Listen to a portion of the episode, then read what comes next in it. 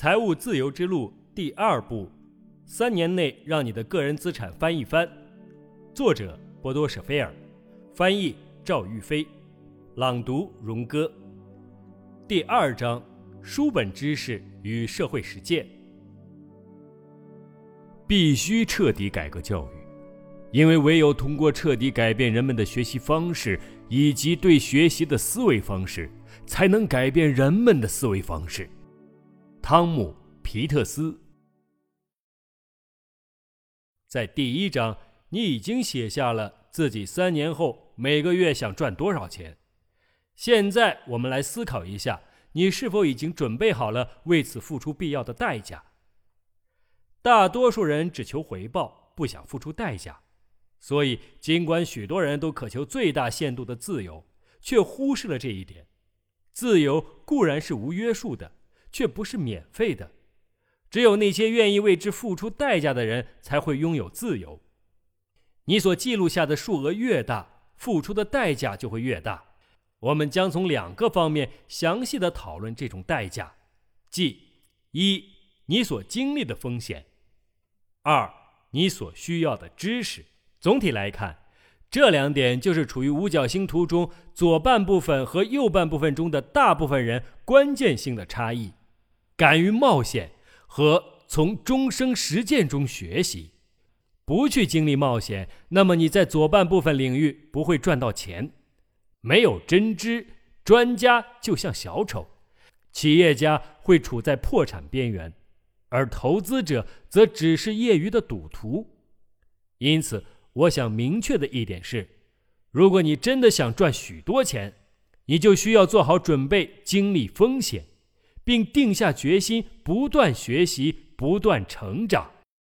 五角星图的左半部分，更多的钱，更多的自由，更多的安全感，承担全部责任，代价是更少的风险，更多持之以恒的学习和成长。五角星图右半部分，舒适的生活，更少的风险。较少持之以恒的学习和成长，放弃责任，代价是更少的自由、更少的安全、更少的钱。你的思考方式，当你开始在工作中应用这本书，你将跟随它开启通往梦想收入的路程。它也许会给你带来超出预期的收入。我们将在第二部分中讲解技巧、策略和诀窍，但在这之前，我想邀请你走两条弯路。弯路有时候可以节省时间，这里说的就是这个道理。这两条弯路不仅可以带你更快达到目标，而且只有通过它们，才有可能得到更高的收入。如果不去思考你从事的事情，以及如何完成它，是否同你的个性相符？那么，尽可能快的去多赚钱根本毫无意义，而且你有可能只是更快的向错误的目标冲去。我们首先思考一下，为得到高收入需要满足的两个重要条件：一，你的思考方式是怎么样的？这种思考方式是否符合你目前所在的领域？在你的工作中是否可以体现出你的价值？可否实现你的梦想和目标？二，你对所从事的工作是否有热情？你做的事情是你所热爱的吗？是否有更加能激发你热情的事物？现在，如果已经清楚了这两点，那么你已经奠定了通往成功的坚实基础。收入就像一个高层建筑，建筑越高，地基就要建得越深。也就是说。要想有更多的思考，就要对思考方式和感兴趣的事物做些什么。当我的教练说到这种看法的时候，我是很没有耐心的。我更想知道的是，我怎样才能把收入翻一番？但是我的教练用他的教导奠定了关键的基础。任何事情都要以人作为出发点和中心点。对我们每个人来说。成功、幸福和满足都有着不同的意义，这样就出现了一个重要的悖论：这本书主要是讲收入的，却把收入放在了一个次要的位置。因为幸福和金钱会自动追随那些改变了思维方式并且从事心中所爱之事的人。下面这个寓言能形象地说明这一点。两只猫相遇了，一只猫说：“我曾上过猫类哲学学校，我学到了幸福对我们来说是最重要的，而幸福就藏在我们的尾巴里。每当我追逐自己的尾巴时，我离幸福就很近。第二只猫回答道：“我不像你那样睿智，也没去过哲学学校，但是有一点是对的，那就是幸福对我们来说是最重要的，而且幸福就藏在我们的尾巴里。但是生活教给我另外一些东西，当我做我热爱的事情时。”藏在尾巴中的幸福就自动追随着我。你热爱你的工作吗？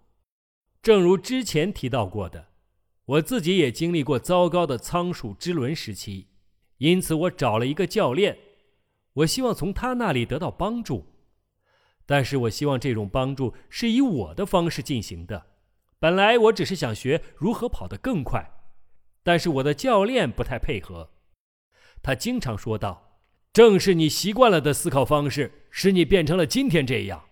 同样的思考方式不会使你变成你想成为的样子。”在我们第一次谈话中，我的教练给我提出了两个问题：“舍菲尔先生，你热爱你的工作吗？”那时我还是一个学生，但已经拥有了两家商店，只是生意不算太好，所以。我又额外找了一份有更加稳定的基本工资的工作，在一家保险代理机构工作。对这份工作我没有特别的感觉，更不可能算作热爱。我很诚实的回答道：“不喜欢。”他问我：“为什么你要从事一份自己不热爱的工作呢？”我回答道：“因为我必须赚钱。”我的教练充满肯定的对我说。这个理由不充分。你应该只做你所热爱的工作，请你辞职吧，立刻。我感到膝盖发软，我不可能把我最后的安全感放弃掉，我必须先给自己赚出足够的储蓄金。于是我说道：“如果我现在就辞职，我都不知道下个月怎么付租金。”我的教练铿锵有力地说道：“我不和那些问我建议。”又不按我建议行事的人讨论，我给你三十分钟时间，你到我办公室外面坐下，写一封辞职信，而且我们必须马上把这封信传真过去，防止你再改变主意。要是你不辞掉这份工作，你就去找其他教练吧。我在外面坐下，每个毛孔都在不住的往外冒汗，我一定要向那个人学到什么。但是在当时的情况下辞掉工作，我感觉自己很疯狂。出于一种我无法名状的原因，我在半小时中的最后两分钟迅速写好了辞职信，交给了我的教练。他将辞职信传真给了那家保险代理机构。开始并不容易，这并非一个成功故事的开端。刚开始，我只是有了更多麻烦。最初的两三个月是我一生财务上最为艰难的时期，那时候我过得糟糕极了。对此，这之后我有几次想过重新去找工作，但是我没有这么做。这期间，我很明白，五角星图是有两个方面的，我属于左半部分，而且我也明白一开始会很艰难。无论如何，我都不想再回到右半部分的领域了。我的生活中不应该再出现老板。目前的窘境与未来终生的自由和欢乐相比，并不重要。与其把我的时间浪费在一份工作上，还不如给自己设定一个最低限度，然后抓紧时间去学习。这听起来很容易，事实却并非如此。两年来，我常常陷入怀疑。怀疑自己是否做出了正确的决定。每一次经历失败，我就觉得命运愈加艰难。我必须努力学习，以对抗麻烦和挫折，而且有一个不断教我赢家生活法则的教练在身边是件好事。没有人会理解，我的家人不会理解这一切的。如果一个人穷其一生寻求安稳，那么他一定觉得我是一个十足的疯子。我当时太软弱，以至于没有和我的母亲进行持续的讨论。我向他提议，三年中不要和我谈论相关话题。之后我们会看到我是否做的正确。除了极少数例外，他也坚持做到了这点。在约定时间以前，我的月收入就已经超过了十万马克。现在讨论就不再有意义了。我不想宣传这种处理方式，我甚至想为此提醒你，这样的方式。不适合所有人。在下一章，你将会确定你属于哪一种类型。就自身来说，这样刚好适合我自己，而这也是我职业生涯做出的最重要的决定。帮助不一定真正起作用。那个时候，我常常问自己：为什么我的教练不帮助我？为什么他没有助我一臂之力？尽管他给我建议，却又说我可以给你指路，但是路要你自己走。如果他帮助我，那么今天的我就不会有这么多自信。正是这样，我学到了终身受用的一课。从那时起，我就明白了，我走过了无数深渊，又从中走了出来。如果我有一个目标，就有了一个对自己的约束。然后我就总会找到一条路。如果跌倒，我就重新站起来。有错误没关系，我从中学习，然后原谅自己。即使有几次教练咒骂我、冲我吼，但是我很感激教练的处理方式。我们只有驾驭得了艰难的时刻，才能够确定自信心和自我实力。有些人像日冕一样。只有有太阳的时候才有用处，但是并不是总有晴天，有时也有雨天，有时候还会有强烈的暴雨。然而，重要的一点是我们明白，我们终会挺过去。我对你讲述的这些是想鼓励你，不要逃避艰难时刻，请你不要放弃，永远都不要。这段时间是为你将来打下的基础。是什么？做什么？有什么？大多数处于贫困阶层和中等收入阶层的人都希望拥有富人拥有的东西。他们想开豪车，潇洒的去旅行；他们想有漂亮的家具和大把的自由时间。许多人甚至想培养些奢侈的爱好，比如打网球和高尔夫球。但他们不想成为富人那样。也不愿意做富人付出的事情。本杰明·富兰克林曾说过：“穷人想要竭力模仿富人的衣食起居的念头是荒唐可笑的，正如青蛙为了和公牛比肚子的大小，从而最终胀破了肚皮一样。”同样的道理，贫困阶层及中层阶层的大多数人，为了能够负担起同样的东西，都只认得两条路。